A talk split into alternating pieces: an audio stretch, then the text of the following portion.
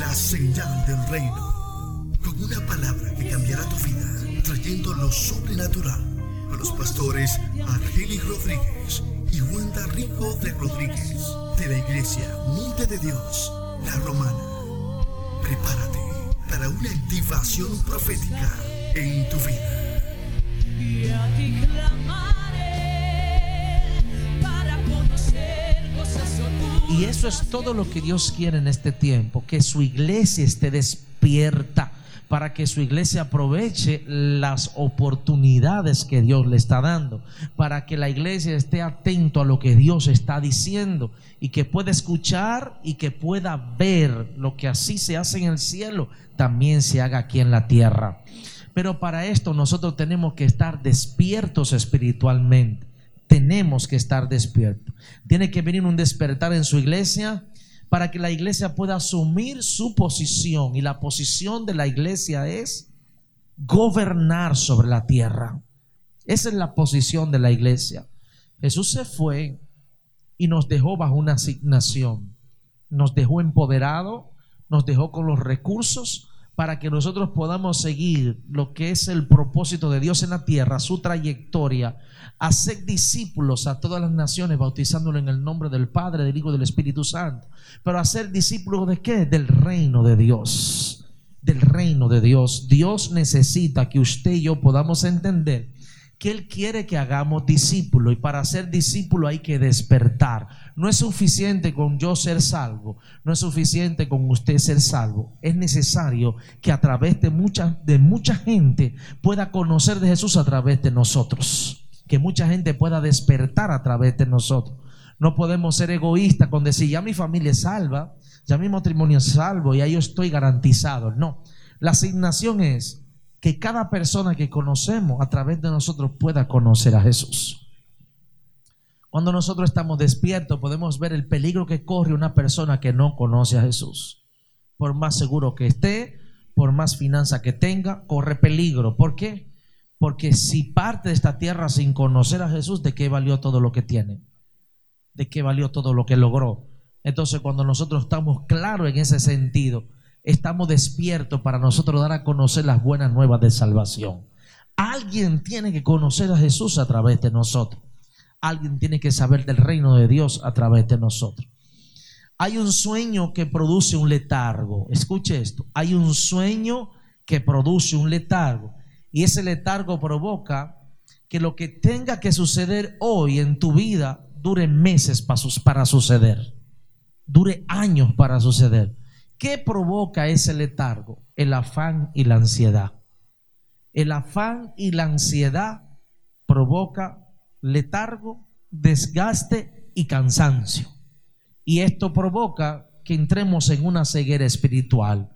Es como un adormecimiento que nos lleva al punto de olvidarnos del principio. ¿Se acuerda? En el principio se oraba, en el principio se buscaba a Dios, en el principio se tenía un contacto con la palabra. Automáticamente entre ese adormecimiento empezamos a dejar la palabra, empezamos a dejar la intimidad con Dios, empezamos a restarle sentido a la vida espiritual. Por eso es que la palabra nos enseña que nosotros tenemos que estar despiertos y vigilando Dice, orad sin cesar para que no caigáis en tentación. Pero ¿quién es una persona que se mantiene despierto? Es una persona que se mantiene conectado en el Espíritu. Es una persona que se mantiene conectado en el Espíritu. Por eso nosotros tenemos que estar abiertos a los cambios, porque siempre que una persona está despierta, va a vivir de cambio en cambio, va a vivir de cambio en cambio, va a empezar a entrar en un sistema donde su vida espiritual no será monótono, sino que será diferente todos los días. Y hoy Dios te va a enseñar una cosa y mañana te va a enseñar otra. Hoy tú vas a estar involucrado en una actividad diferente a la de mañana. Es como un ambiente donde no se repite lo que tú haces, no se repite lo que tú piensas, no se repite lo que tú dices, no se repite. Y es ahí donde tú no entras en ese letargo y tú no permites entrar en ese adormecimiento. Hoy en día la gente ha visto más la iglesia como un compromiso que como una revelación. El compromiso de asistir, el compromiso de ser parte, el compromiso porque allá yo di mi palabra. Pero cuando es una revelación es porque tú estás despierto de esa realidad. Por eso es necesario que cuando podamos entender que nos despertamos, es que empezamos a asumir los compromisos. Una persona para asumir un compromiso con Dios primero tiene que estar despierto. Tiene que estar despierto. Y es ahí donde ves de forma diferente las cosas. Dos personas pueden ver lo mismo y pensar de forma diferente. Dos personas pueden ver lo mismo y pensar de forma diferente. Vamos a pensar de acuerdo a nuestra capacidad en la que estemos o dormidos o despiertos. Oiga esto, vamos a, pensar a la medida en que estemos dormidos o despiertos. Por eso cuando una persona está despierta, tiene una urgencia por las cosas de Dios. Cuando una persona está despierta, tiene una urgencia por lo de Dios. Porque le encuentra sentido espiritual a todo lo que hace. Hoy en día, yo, yo me río porque hay gente, yo no sé por qué orar. Yo, yo no sé por qué orar. Cuando una persona está dormida, no sabe por qué orar. Cuando una persona está despierta, no le va a alcanzar el tiempo para orar por todo lo que hay que orar. Porque cuando tú estás despierto, vas a empezar a ver la necesidad de oración en cada lugar donde tú vas. Vas a ver la necesidad de oración con cada persona que tú converses. Vas a ver la necesidad de oración en cada lugar que tú entres. Porque cuando tu espíritu está despierto, hay un radar que detecta lo que necesita oración. Así que no se ora por orar, no se hace las cosas por hacerlas. No, no la hacemos por un compromiso, la hacemos porque estamos despiertos espiritualmente. Si nosotros vemos la vida de Jesús, los discípulos, el libro de Hechos, la vida de esos grandes hombres de Dios, ese ritmo que ellos llevaban, naturalmente nadie lo podía llevar. Naturalmente nadie lo podía llevar. Porque era un ritmo de donde día a día había algo nuevo que había que hacer. Por eso hoy en día los milagros son esporádicos. La palabra de Dios es esporádica. Pero le cuento algo, cuando nosotros estamos despiertos, Dios siempre te habla para hablarle a alguien. Dios siempre te asigna para que hagas algo. Siempre hay un movimiento a tu alrededor, siempre hay algo a tu alrededor. Y Dios quiere que en este tiempo la iglesia despierte. Porque si la iglesia no despierta, no va a aprovechar el potencial que Dios puso dentro de ella. No va, a, ah, no va a aprovechar las herramientas que Dios puso dentro de ella. No va a haber la capacidad. ¿Está aquí conmigo? Hoy en día hay gente que dice, yo no sé qué hacer. O simple y llanamente, yo no, no soy necesario en ese lugar. Porque cuando se está dormido, lo primero que usted no ve es el potencial que hay en usted. Cuando se está dormido, lo primero que usted no ve es la capacidad que hay en usted. Por eso cuando se está dormido es fácil conformarse a la condición en la cual nos encontramos. El que está despierto siempre sabe que puede hacer algo más de lo que está haciendo. El que está despierto tiene una característica, no se conforma con lo que está haciendo. El que está despierto dice, ayer ya pasó, yo te necesito hoy. Vi un milagro ayer, yo quiero ver otro hoy. Escuché una palabra ayer, yo quiero escuchar otra hoy. Se me reveló algo ayer, yo quiero otra revelación hoy. El hambre no es algo por lo de Dios, que nace. No, es algo como un indicativo de que estamos despiertos espiritualmente. Cuando yo escucho a alguien, estoy cansado de tanta iglesia, es porque está dormido. Porque la iglesia no, no tiene que ver con nada natural. En, el, en lo espiritual el cansancio no existe. ¿Sabes por qué? Porque es la única fuente que no se llena, la del espíritu. Por eso lo del reino de Dios es de gloria en gloria de fe en fe. Esa mentalidad de evento, oiga esto, esa mentalidad de evento nace de una maldición. Se lo repito de nuevo. La mentalidad de evento nace de una maldición. Pastor, ¿por qué usted dice eso? Simple. Cuando nos conformamos con una mínima cosa de lo que Dios da, estamos desperdiciando la gran parte que Dios quiere dar. ¿Está aquí conmigo? Cuando nos conformamos con la mínima cosa que Dios da, estamos desperdiciando la gran parte que Dios quiere dar. Pero nuestro espíritu tiene que estar abierto a estas verdades. Y es ahí donde el reino de Dios se revela. A Dios solamente le encuentran aquellos que verdaderamente le buscan. Y buscar a Dios va a tomar un tiempo. Pero encontrarlo va a valer la pena. Encontrarlo te va a dar gozo. Encontrarlo te va a dar alegría. Encontrarlo te va a dar paz. Encontrarlo te va a llenar en tu espíritu a plenitud. Mientras estemos dormidos no vamos a ver lo que podemos hacer por el Señor. Automáticamente estamos despiertos. Vamos a ver todo lo que podemos hacer por Dios. Y el reino de Dios camina con personas que están despiertas. Tópale al vecino y me huele a que estás despierto. Y si estás durmiendo, vas a despertar.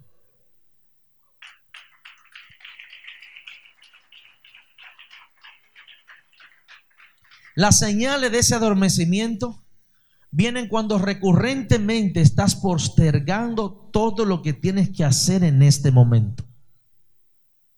Cuando usted, cuando usted ve que aquellas cosas que diríamos sean misceláneas en su vida, que no tienen mucha relevancia, y usted constantemente dice, eso yo lo dejo para mañana, eso yo lo puedo hacer la semana que viene, eso yo lo puedo hacer el sábado.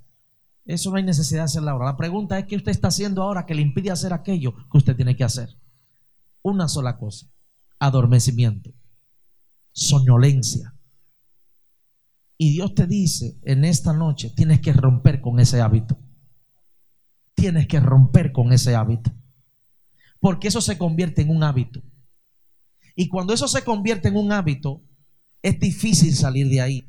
Porque los hábitos se rompen rompiendo la carne crucificando la carne. No existe un método diferente. Todos los hábitos se rompen quebrantando la carne, haciendo exactamente lo contrario de lo que la carne le gusta hacer. ¿Está aquí conmigo? Así que el que se levanta tarde, lo que primero tiene que hacer es levantarse temprano. Pastor, ¿y para qué me voy a levantar temprano si no tengo nada que hacer? Lo primero que debe hacer es levantarte temprano, porque dice la palabra que Dios bendice a la persona que madruga. ¿Y qué voy a hacer? Si no encuentras qué hacer, te voy a dar una asignación esta noche. Levántate a orar. Levántate a leer la palabra, levántate a buscar de Dios, levántate a conectarte con el cielo, levántate y empieza con ese primer paso y verás, escucha esto, escucha esto, verás que empezaste con ese primer paso, pero cuando te levantes y, veas tu casa la vas a ver fea. Porque lo que primero empiezas a ver es lo que antes tú no veías. Pastor, ¿y por qué voy a ver mi casa fea? Porque lo que no te molestaba te va a empezar a molestar. Y lo que te gustaba te va a empezar a dejar de gustar. Porque cuando tus ojos espirituales se abren, mira al vecino, y cuando se abren mis ojos espirituales, no veo el, el problema de los demás, veo mi problema. Veo mi problema que me está rodeando, veo mi situación que me está rodeando, veo aquello que no está bien en mí, veo aquello que me rodea, que le puedo yo hacer cambio. Una persona despierta siempre va a hacer cambio. Una persona despierta no se queda conforme en lo que en la condición que se encuentra, sino que empieza a hacer cambio de todo lo que le rodea. ¿Está aquí conmigo? Entonces, ese adormecimiento viene como causa de estar involucrado en tantas cosas que te llenan de afán y te ciegan el entendimiento. Eso, e, el afán viene a una sola cosa, a drenar tus fuerzas. Eso no tiene que ver con que tú hagas ejercicio, tomes medicamento. El afán viene a drenar tus fuerzas naturales y espirituales. Eso es lo que provoca el afán. Y entonces al mismo tiempo ciega el entendimiento, entra en un adormecimiento. No nos damos cuenta muchas veces de lo que Dios está haciendo por causa del adormecimiento. Y ese adormecimiento, escucha esto, provoca un letargo. Ese adormecimiento provoca un letargo. Pastor, ¿qué significa un letargo?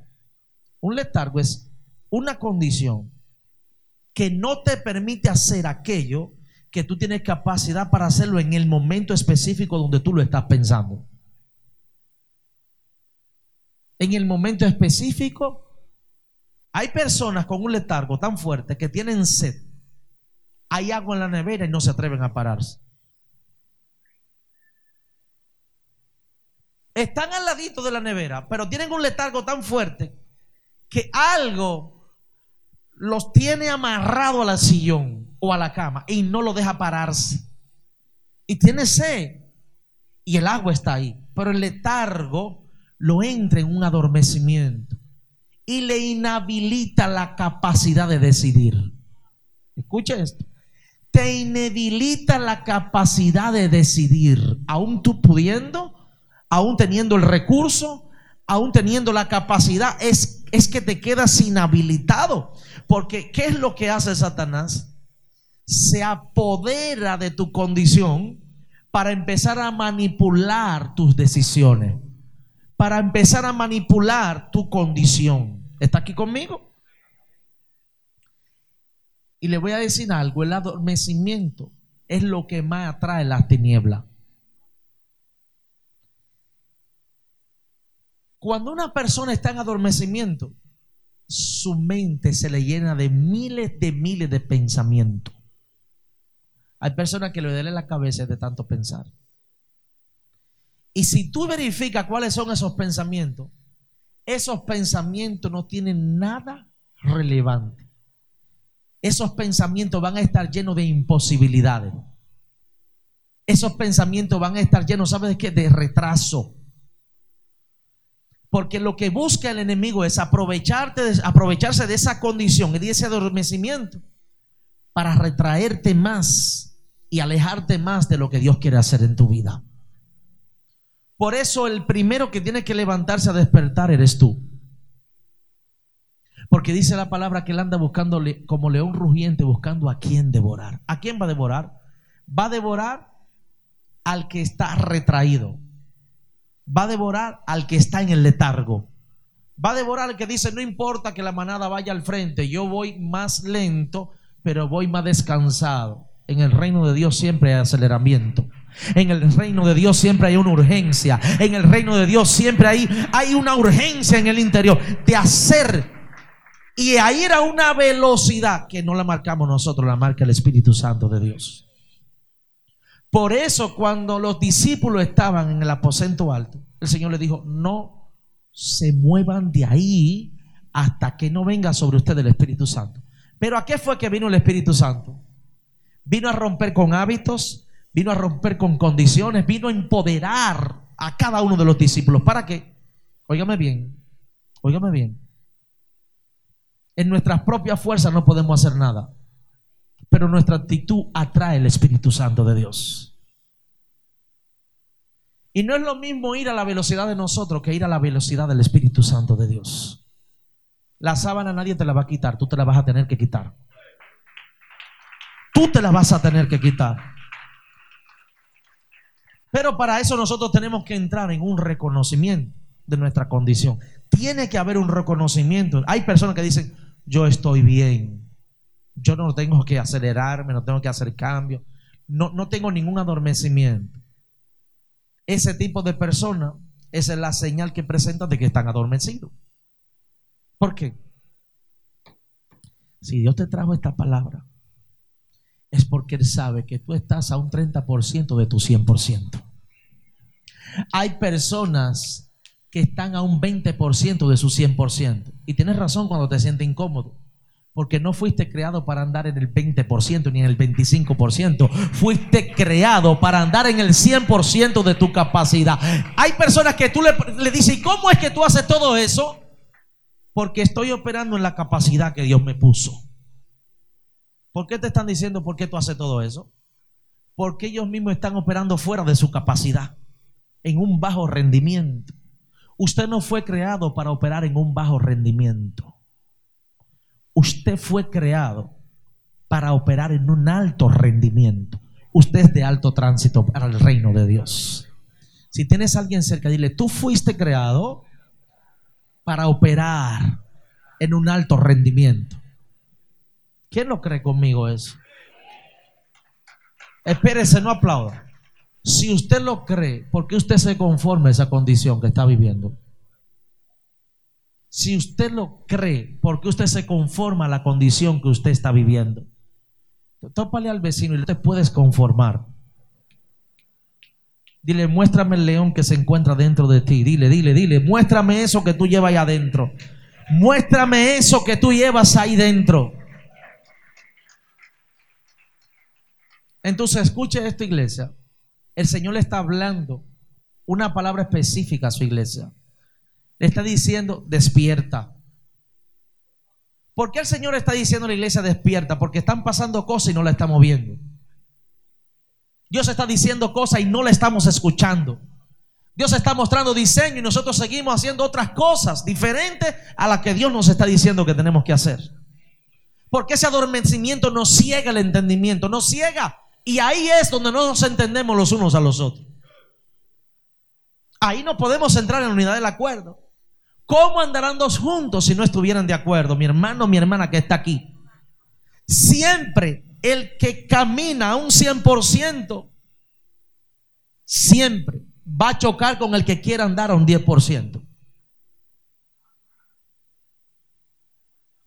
Y es que el del 10% se queja de la velocidad que anda el de que anda 100%. Y de ahí es que nacen las quejas. Las quejas nacen porque la persona que camina fuera de su capacidad dice, ¿por qué tú vas tan rápido? ¿Y por qué tantas cosas? Sencillo. Estoy en la autopista correcta. Ando a la velocidad correcta.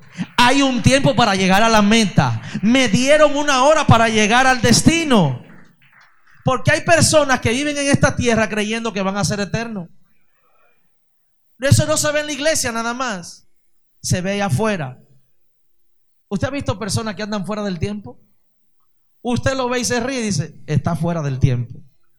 Tiene una edad y viste fuera de su tiempo. Tiene una edad y habla fuera de su tiempo. Y usted lo ve y dice, pero él cree que es un muchachito. Ella cree que es una muchachita. ¿A qué, le ha pasado que usted ha visto ese tipo de gente? Y ellos quieren hablar con los muchachones. Porque se creen que son unos muchachones, ya tu tiempo pasó, te desaceleraste, tienes que activarte ahora, tienes que corregir el tiempo que no pudiste consumir y tienes que adelantarte a lo que Dios quiere hacer. Hay personas que creen que se van a mantener en ese estado siempre y que la iglesia va a seguir así y que la mentalidad será así y que todo será lo mismo. No es así. Hay un tiempo donde todo cambia. No, yo lo voy a repetir de nuevo. Diré, hay un tiempo donde todo cambia. Y hay personas que creen que siempre lo van a estar esperando para que ellos alcancen la manada. La manada no puede retrasar su paso cuando hay una misión que cumplir. Tópale al vecino y dile, más te vale que te integra la manada. Eh, ¿Usted me está entendiendo? Siempre el que se duerme es el que se sale de la manada. El peligro se corre cuando usted se salió de la manada. Los leones no le caen a la manada. Ellos siempre esperan a aquellos que se despegan de la manada. Y esos que quedan allá atrás en la retaguardia son los que corren el peligro. Porque nadie lo defiende. Porque nadie está a su alrededor para cuidarle ni protegerle. Está aquí conmigo. Cuando tú despiertas, lo primero que tú vas a hacer es acelerar el paso para alcanzar la manada. Cuando tú despiertas, dices, espérate, que me falta una trayectoria para alcanzar lo que van delante. Cuando tú despiertas, dices, este no es mi lugar que me corresponde, yo tengo que ir adelante. Lo más incómodo es ir detrás cuando Dios te creó para ir delante. Lo más incómodo es es que tú estás fuera de la posición. Hay gente que no saben qué decidir porque están fuera de su posición. Están en la cola y fueron creados para hacer cabeza. Y solamente vas a pensar correctamente y decidir correctamente cuando seas cabeza, no cuando seas cola. Alguien aquí tiene que salir de la cola hoy. Alguien de aquí tiene que acelerar el paso. Alguien de aquí tiene que despertar. Alguien de aquí tiene que empezar a mirar a dónde está. Alguien de aquí tiene que decir, yo no me puedo quedar aquí. Tengo que avanzar hacia allá adelante.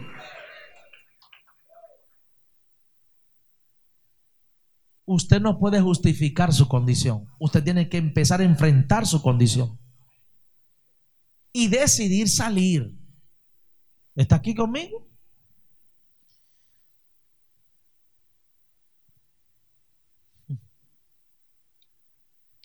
Todo despertar empieza en un, despertar en tu interior. Todo despertar empieza en un despertar en tu interior. Cuando tú despiertas, entonces lo que está a tu alrededor empieza a despertar también. Hay personas quejándose de aquello que tienen que no funciona. Es que si primero tú no funciona, lo que tú tienes no puede funcionar. Oiga lo importante de esto. Si usted no funciona, lo que está a su alrededor no va a funcionar. Todo le va a corresponder de acuerdo a la condición en la cual usted se encuentra. Cuando se está durmiendo no se produce. No se está activo. No se está en movimiento. Y Dios te llamó a producir. ¿A qué te llamó Dios? Tópale al que está a tu lado Dios te llamó a producir. En todos los ámbitos. Dios te llamó a producir en todos los ámbitos. Hay personas hoy en día que dicen, pero no es a mí que me está pasando esto. ¿A quién le ha sucedido? que Usted dice, pero no es a mí que me está pasando esto. No es a mí que me está sucediendo esto. ¿Será que esto es un sueño lo que está pasando en mi vida? Pues esto ocurre cuando estás dormido. Empiezan a pasar cosas que se supone que no debieron de pasar. Se supone que esas cosas no debieron de pasar. Porque en un sueño usted no tiene control de lo que pasa. En el letargo tú no tienes control de lo que pasa. ¿Dónde están los que han querido salir corriendo en el sueño? Y usted se queda en el mismo lugar. Y viene esa muchedumbre detrás de usted. ¿A quién, se ha soñado eso? Y cuando usted despierta, despierta corriendo porque lo vienen persiguiendo. Cuando se está durmiendo, usted no tiene control de lo que está pasando. Es como que algo lo está oprimiendo. La opresión es una señal de adormecimiento. La opresión viene a tomar ella las decisiones que tú debes de tomar. Porque la opresión está persiguiendo manipular tu vida. ¿Está aquí conmigo? Romanos capítulo 13, versículo 11 dice, y haced todo esto, conociendo el tiempo, que ya es hora de despertarnos del sueño. Yo quiero que alguien en esta noche me ayude con esta palabra y digo, es tiempo de despertarme del sueño. Ah, mírenlo aquí arriba. Dice, y esto conociendo el tiempo, que es ya hora de levantarnos del sueño. ¿Quién te va a levantar? ¿Quién te va a levantar? ¿Quién te va a levantar? No te quejes porque no te levanten. Tú tienes que levantarte. Tú tienes que tomar la iniciativa. Tú tienes que decir esto no puede seguir así. Yo tengo que hacer cambio en mi vida. Porque hay personas que están en la condición que están porque están esperando que alguien los saque de su condición. Vamos a orar por ti, vamos a ayudarte, pero en tu interior tú tienes que levantarte. En tu interior tú tienes que tomar iniciativa. Tópale al vecino, dile, yo me voy a levantar. Dile, yo me voy a sacudir. Todo el mundo se da cuenta cuando alguien se sacude. ¿Y qué fue lo que te dio ahora? ¿Y qué fue lo que pasó contigo? Me sacudí, me levanté, me sequé las lágrimas, dejé de llorar, dejé de quejarme, dejé de ver mi condición y empecé a actuar como Dios me llamó. Cuando alguien está despierto, no está esperando que alguien venga para que lo acompañe a la iglesia. El que se queda se va a quedar, pero yo voy para allá. No está esperando que alguien venga para que le ayude a orar. Empieza a orar y entonces ahí se te va integrando el que quiere orar. El que está despierto siempre va a despertar a alguien más. Oiga esa palabra. El que está despierto siempre va a despertar a alguien más. ¿Está aquí conmigo? Y dice aquí, porque ahora está más cerca de nosotros nuestra salvación que cuando creímos. O sea, que en el proceso de conocer a Dios, mientras caminamos sin darnos cuenta, nos empezamos a dormir. Oiga esto. Mientras nosotros vamos avanzando, no empezamos a dormir. ¿De qué?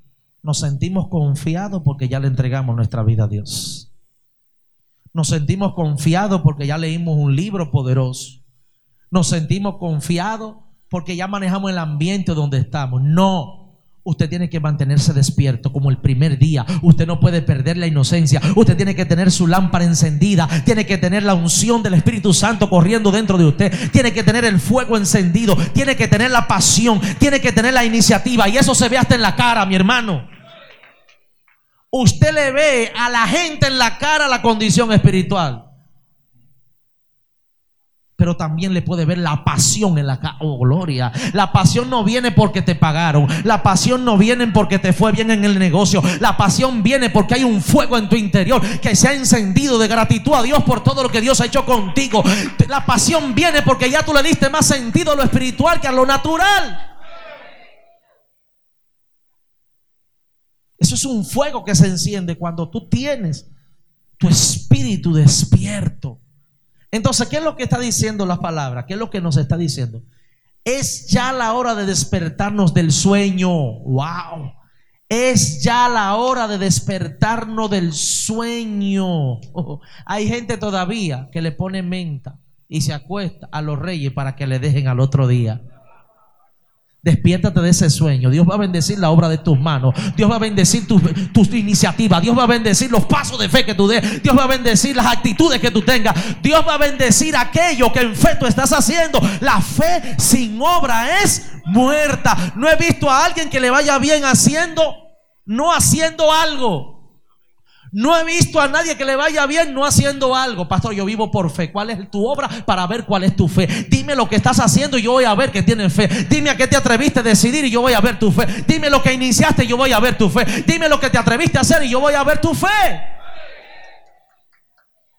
La fe es riesgo. Oh, pero ¿será que hay alguien aquí conmigo hoy? Óyeme, la fe es riesgo. Un hijo de la casa, mi hijo José me dijo, pastor, no se pueden entrar, eh, las guaguas grandes son, no son permitidas en el sistema de transportación. No son permitidas. Y no existe guaguas de esas, eso no es permitida. Pero se le presentó una oportunidad. Compró el vehículo y entró. Entró el vehículo y huelga y te vas a salir y no vas a poder tenerla. Y él ahí tranquilito. La fe no es obedecer lo que te dijeron. La fe es hacer lo que Dios te dijo por encima de lo que te dijeron. Pero usted está aquí hoy. Usted está aquí hoy. Y un día me llama y me dice, pastor, pasó algo. Me aprobaron la guagua. Es la única de todas que está en la ruta. ¿Por qué es la única? Porque fue la única que se atrevió a caminar en fe. La fe no es que te dieron garantía de que te la van a aceptar, la fe es que la metiste aunque no se podía y tú creíste y tú lo oraste y Dios dijo, por cuanto lo creíste, yo pongo la gracia y el favor para que se ejecute el permiso. Y hoy en día hay mucha gente que le falta la fe, no la oración. La fe es, me atrevo a arriesgarlo aunque todo esté en riesgo. La persona que vive en fe vive bajo amenaza. Pero ven acá, ¿será que usted está aquí hoy? Pastor, yo estoy bajo una amenaza. Opera a través de la fe. Lo que es imposible para los hombres es posible para Dios. Pastor, yo estoy bajo una amenaza, pues bienvenido a la fe. Pastor, yo estoy bajo una amenaza, bienvenido a la fe. Dios te está empujando a que creas. Dios te está desafiando a que operes en la fe. El ser tan prudente te ha robado demasiadas bendiciones. Tópale al vecino y dile, tu prudencia te ha robado la bendición. Dile, tu rectitud te ha robado la bendición. Pastor, yo tengo demasiado tacto. Tu tacto te ha robado las bendiciones. Tienes que aprender a irrumpir. Usted sabe qué significa la palabra irrumpir. Entrar donde no te invitaron. Hacer lo que te dijeron que no hiciera. Irrumpir significa operar a través de la fe. Y esa osadía se ha perdido en la iglesia por la falta de fe. Ay, pastor, yo no quiero que me hablen mal. A Pablo le importaba lo que le dijeron. Pablo y piedra con él y seguía predicando. A ti te dicen una sola cosita y te pone a llorar. Yo no vuelvo más. Yo soy un hijo de Dios. Eso no se le hace a un hijo de Dios. A un hijo, se- mira, cuando tú eres hijo de Dios, está dispuesto a pasar el proceso, está dispuesto a pasar el quebrantamiento, está dispuesto a pasar el desierto, está dispuesto a pasar la adversidad. Cuando eres hijo de Dios, tu mirada no está puesta en la tierra, tu mirada está puesta en el cielo. Tú estás dispuesto a avanzar por encima de los obstáculos, estás dispuesto a avanzar por el no del hombre, estás dispuesto a seguir, aunque las condiciones no estén. Estoy cansado de los cristianos que lo que viven dando excusas para hacer lo que Dios les mandó a hacer. Yo no entiendo qué evangelio fue que te dijeron que existía. El verdadero evangelio está lleno de obstáculos. El verdadero evangelio está lleno de, de- de- condiciones difíciles. El verdadero evangelio está lleno, ¿sabe de qué? De trinchera. El verdadero evangelio es una mina donde tú tienes que tener el discernimiento para no quedarte detrás, sino caminar por encima de las minas, aunque las bombas estén al lado tuyo.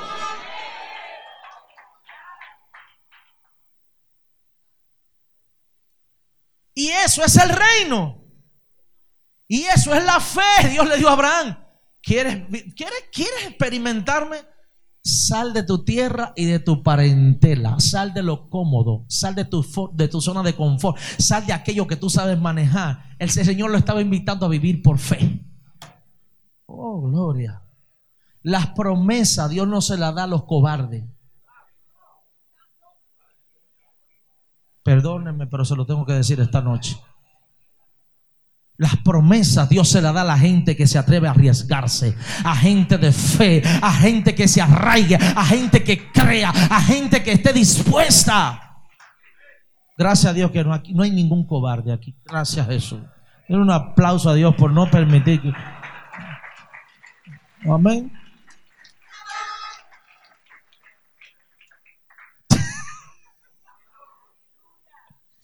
Ya yo siento gente que está brava ahí adentro. Está diciendo, si salgo de aquí va a haber problema. Si salgo de aquí va a haber problema. Eso es lo que yo quiero, provocar que tú tengas problemas. Provocar que tú creas que Dios puede hacer cosas sobrenaturales. Provocar que tú estés despierto. Provocar que empieces. Pastor, yo no encuentro trabajo en ningún lado. Pues ponte a hacer algo. Crea algo que no existe. No hay algo que tenga la que active más tu capacidad creativa que la necesidad. Tú empiezas a ver donde no hay. Hoy en día la capacidad creativa ha muerto. ¿Por qué ha muerto la capacidad creativa? Porque hay gente que financia tu estilo de vida. Tienes el tío que si no tienes la comida te la compra. Tienes el abuelo que si no tiene donde dormir te arregla la cama. No. Es tiempo de que te quiten la sábana. Es tiempo de que las cosas cambien. Es tiempo de tomar iniciativa. Pastor, estoy ofendido. Eso es lo que yo quiero que te ofenda conmigo. Pero que salga disparado por ahí. Pero que salgas activado por ahí. Que salga y traiga un testimonio de lo que Dios va a hacer contigo. Tópele al vecino. Yo te lo dije. Que si viene esta iglesia, vas a tener problemas.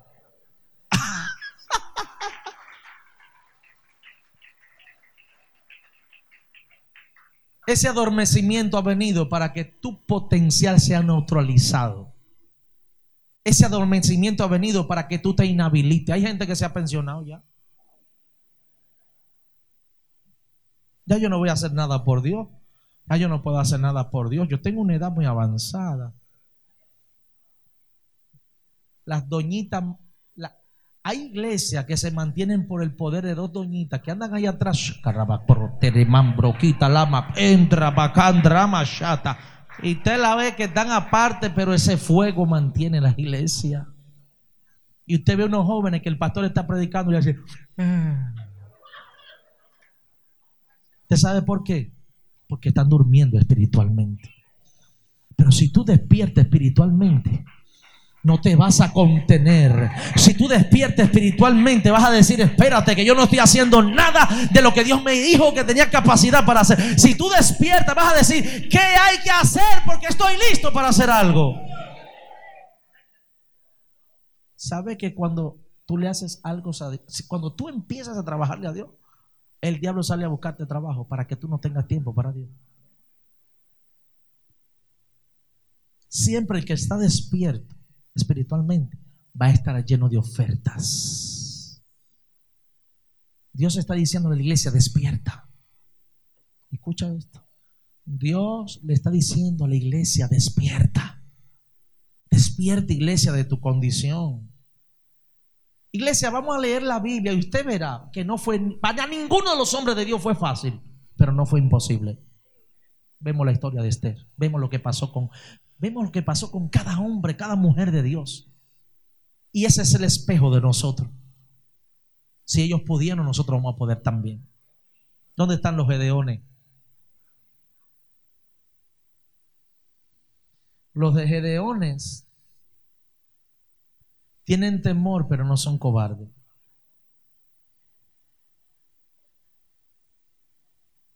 Pastor, ¿cuál es la diferencia? Cuando una persona tiene fe y temor, aunque sea con temor, pero hace las cosas. Se arriesga, aunque, aunque, aunque el pellejo esté ahí, esté ahí, lo puedo perder todo, pero me atrevo a hacerlo. El cobarde dice, mm, mm, yo no. Dejen a eso que están ahí. Yo, yo no. Gedeón dijo, Señor, dame las señales. Él tenía el temor, pero estaba dispuesto. Y el Señor le trabajó el temor. Mire de qué manera. Gedeón, tú eres quien va a traer a liberación sobre este pueblo. Prepáralo a todos. Y ya el Señor, porque lo primero que hace Dios es que empieza a darte confianza. Él te empieza a dar confianzas. Diez mil. Ok. Mira, Gedeón, yo creo que son muchos. Bájale, bájale. Son muchos. Yo estoy contigo. Acuérdate que soy yo, no eres tú ni tu ejército. Son muchos. Baja algo más. Vamos a hacer una pruebita. Vamos a las aguas. Y, el que, que tú veas que beba agua arrodillándose, ese ponlo aparte. Y el que lo agarre con la mano, ponlo aparte. De la primera pruebita quedaron 300. Y Gedeón, yo no sé qué le pasó por la mente, pero ya Dios le había dado confianza. Si él no tenía mucha confianza con 10 mil, ahora imagínese con 300. Gedeón dijo, ¿y, con esto qué voy a, ¿Y con esto es? Pero ¿qué es lo que estaba haciendo el Señor? Dándole la confianza para que él entendiera que no era con su fuerza, era con su espíritu. Y si está Él contigo, mira, no importa la cantidad. Tú y Dios son mayoría aplastante. Siempre los temores van a venir. Pero sé valiente. El valiente con todo y el temor enfrenta el problema, enfrenta el desierto, enfrenta la adversidad, enfrenta la montaña que se levanta, enfrenta esa condición. Y eso es lo que yo quiero activar en tu vida, despertar esa iniciativa de riesgo que opera a través de la fe. Todos sabían que era Jesús que había llegado caminando por encima de las aguas. ¿Eres tú, Señor? Sí. Manda que yo vaya. ¿Por qué no todos dijeron yo también? Yo, yo también, yo quiero caminar sobre las aguas. No, porque muchos creen, pero no todos quieren caminar por encima de las aguas. Yo dije, muchos creen, pero no todos se teman los riesgos. Muchos creen, aplauden, dicen gloria a Dios, pero no se toman los riesgos. Muchos este dicen, no, déjame en la barca, porque fuera de la barca puede hacer que un tiburón salte. Pedro yo no sé qué le pasó por la mente, pero él dijo, si eres tú, manda que yo vaya, yo voy. Yo me imagino a los demás dejando de mirar a Jesús y empezando a mirar a Pedro. Está loco. Tiene problemas mentales. ¿Qué es lo que está diciendo Pedro? Pedro era impredecible. Tú no sabías con qué iba a saltar. Oh, pero oye lo que dijo, manda que yo vaya, yo voy. Y ahí está Pedro saliendo de la barca y caminando por encima. Dios te llamó, ¿sabe a qué? A no quedarte, aunque tú creas, Él no llamó a quedarte adentro de la barca. Él no llamó a quedarte en la condición segura. Él llamó a que tú empieces a caminar en los riesgos. Él llamó a que tú empieces a experimentar lo sobrenatural. Él llamó a que tú creas que Él es el que te está llamando y te está diciendo, yo soy que estoy contigo y yo soy que te estoy llamando. Pero la mente va a ser un puente entre tú y tu milagro. Porque ¿qué es lo que, no nos, qué es lo que nos impide a nosotros caminar en las aguas? Que ponemos la mirada en las cosas de la tierra. Cuando decimos agua, barca, rápido decimos barca, porque voy para las aguas. No, me hundo. La mente te dice ya la conclusión de aquello que no ha sucedido. Pero la fe es, atrévete y verás la gloria de Dios. Atrévete y lo imposible será posible. Atrévete, atrévete, atrévete. Clama a mí, yo te responderé. Clama a mí, verás mi gloria. Clama a mí, verás mi respuesta. Clama a mí, verás mis milagros. Clama a mí. Usted no puede quedarse adormecido en la iglesia. No. Usted tiene que despertar. A algo Dios lo trajo. Te lo digo. Dile a tu vecino, vecino, si tú me vieras como Dios me ve, te pegaras un poquito más de mí.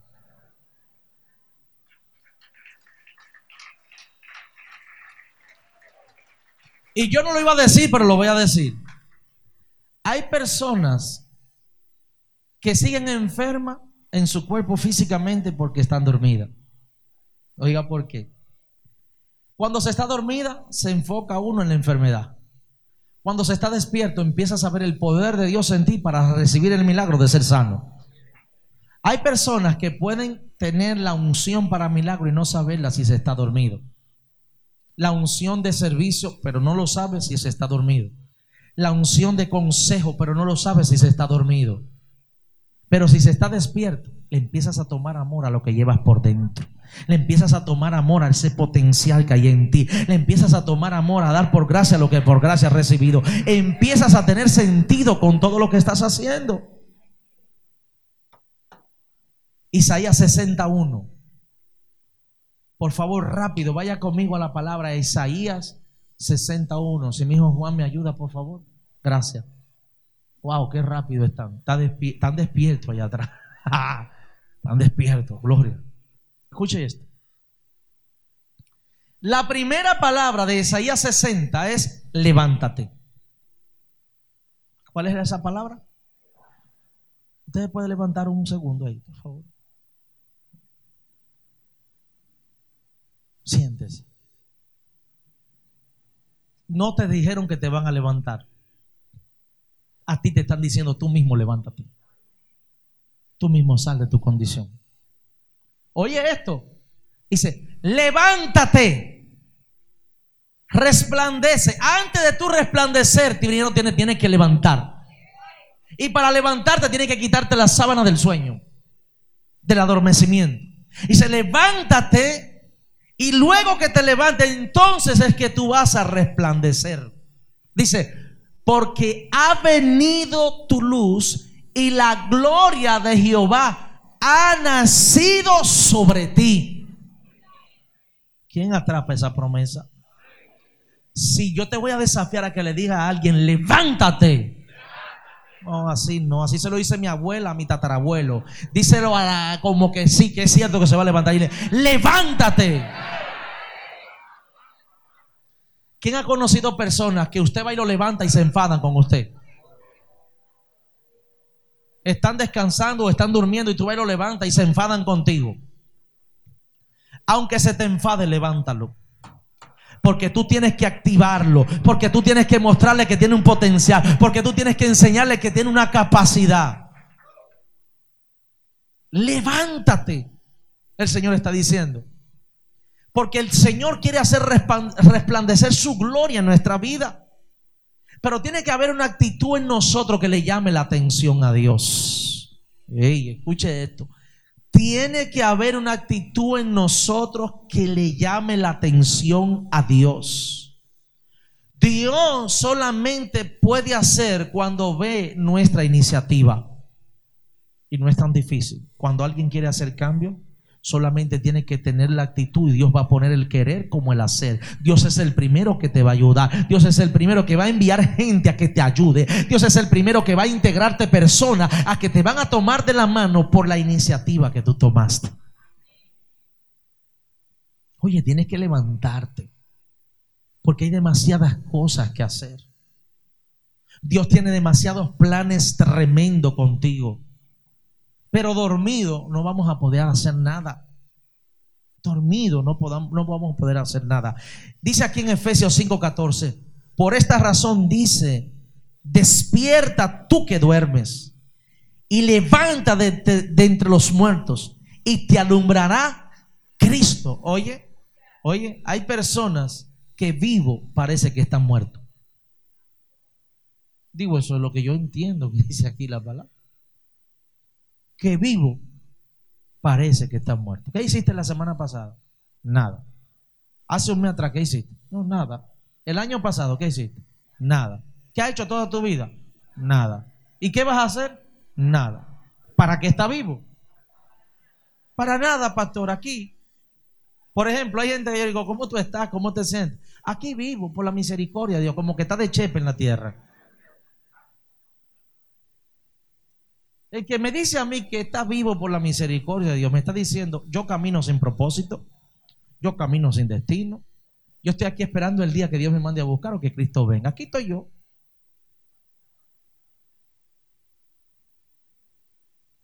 Te prohíbo que no tengas mínimo cinco proyectos en tu vida. Mínimo cinco proyectos en tu vida. Nadie te está cobrando para que lo tengas. Yo te estoy diciendo que mínimo tienes que tener cinco proyectos de la mano. ¿Qué ves? ¿Qué ves? Esa es la pregunta que el Señor le hacía a los profetas. ¿Qué ves? ¿Qué ves? ¿Qué tú ves? ¿Qué tú ves? Dios no puede hacer nada si tú no estás viendo nada. Dije, Dios no puede hacer nada si tú no estás viendo nada. Pregúntale al vecino, ¿qué tú estás viendo? ¿Cómo tú te ves en cinco años? ¿Cómo, tú te ves en diez años? Hay gente que dice, bueno, más viejo.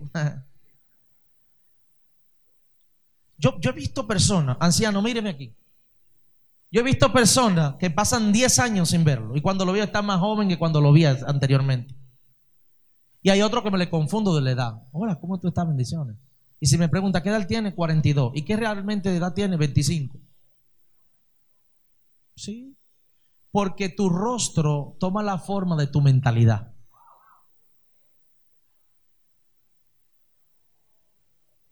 Por eso no importa la crema que te ponga. No importa el salón que tú vayas. Si tu mente no cambia, te vas a poner vieja o te vas a poner vieja. Si tu mente no cambia, si no entra en ese aceleramiento, si no entra en ese despertar, no va a haber nada que cambie tu figura.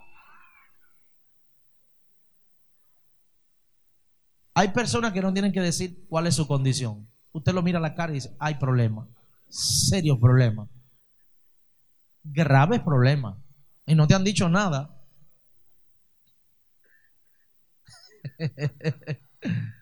oh, gloria. ¿Alguien está aquí conmigo? Si usted está aquí conmigo, tiene que hacerse responsable de su vida.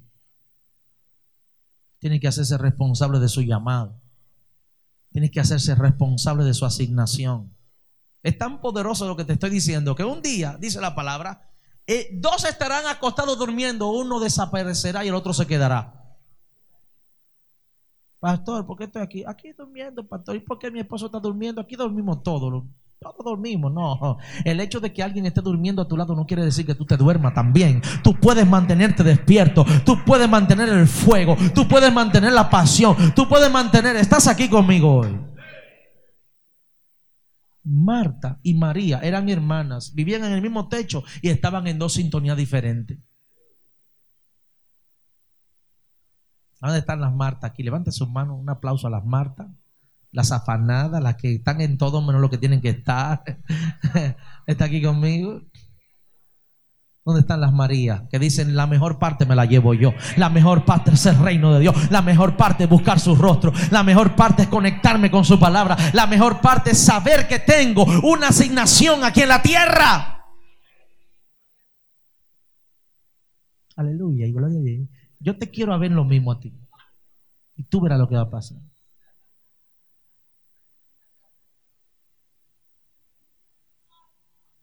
Tú le das la palabra y salen por ahí. Tú le preguntas, ¿de qué predicó el pastor?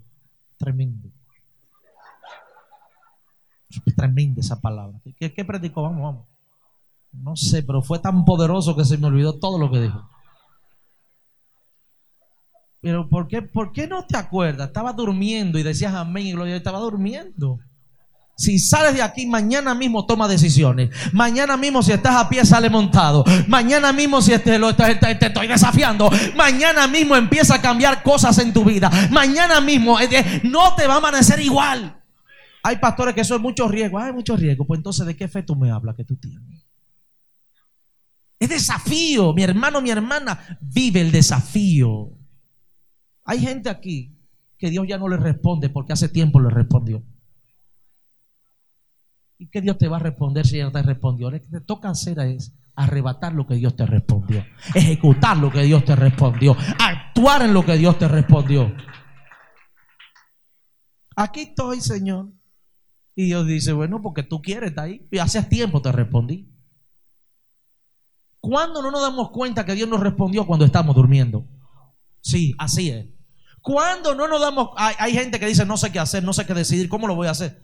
Estás ahí en esa condición, está como el acordeón, voy y vengo, voy y vengo, voy y vengo, voy y vengo. Porque todavía tú no has despertado. Wow. Cuando alguien despierta, entra en actividad automáticamente. Cuando alguien despierta, entra en actividad automáticamente. Esto está tremendo. Mateo capítulo 26, versículo 41. Velad y orad para que no entréis en tentación. El espíritu está dispuesto, pero la carne es débil. Pastor, ¿cómo yo trabajo con la carne? Quitándole el sueño, quitando lo que le agrada. Óyeme, la carne siempre estará de acuerdo con aquello que a ti no te conviene. Óyeme lo que te estoy diciendo. Hacer ejercicio no le conviene a la carne. Orar no le conviene a la carne. Buscar el rostro de Dios no le conviene a la carne. Tópale con el hombro ahí el vecino. Vecino, tú estás fuerte. Cuando una gente despierta, se da cuenta de lo primero que te das cuenta de las personas que te rodean. Y cuando despierta dice, te me conviene, te me conviene. Ay, ese no me conviene, esta no me conviene. Porque cuando tú despiertas, ya vas donde está el peligro. Tópale, Ángel. Hay unos teléfonos ahí, en tu celular, que tú tienes que borrarlo. Y tú lo sabes. Dile, y tú lo sabes.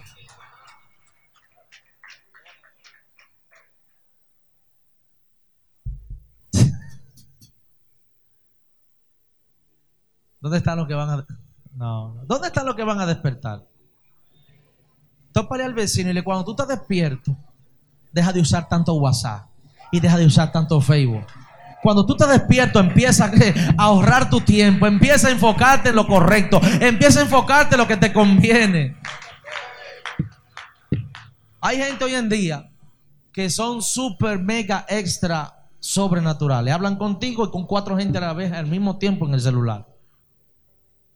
Y el no enfocarte te mantiene dormido. Yo siento que algo se está despertando.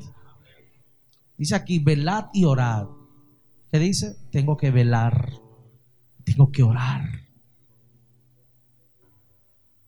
Para que no entréis en tentación. La tentación no viene porque llegó. Llegó la tentación. No.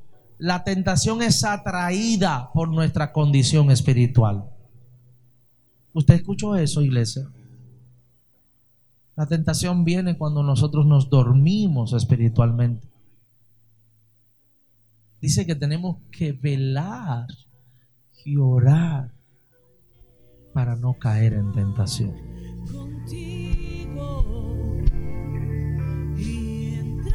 Iglesia Monte de Dios la Romana presentó Aliento de Vida, la señal del reino con los pastores Argelis Rodríguez y Wanda Rijo de Rodríguez. Aliento de vida, la señal del reino. Tu rostro buscaré y a ti clamar.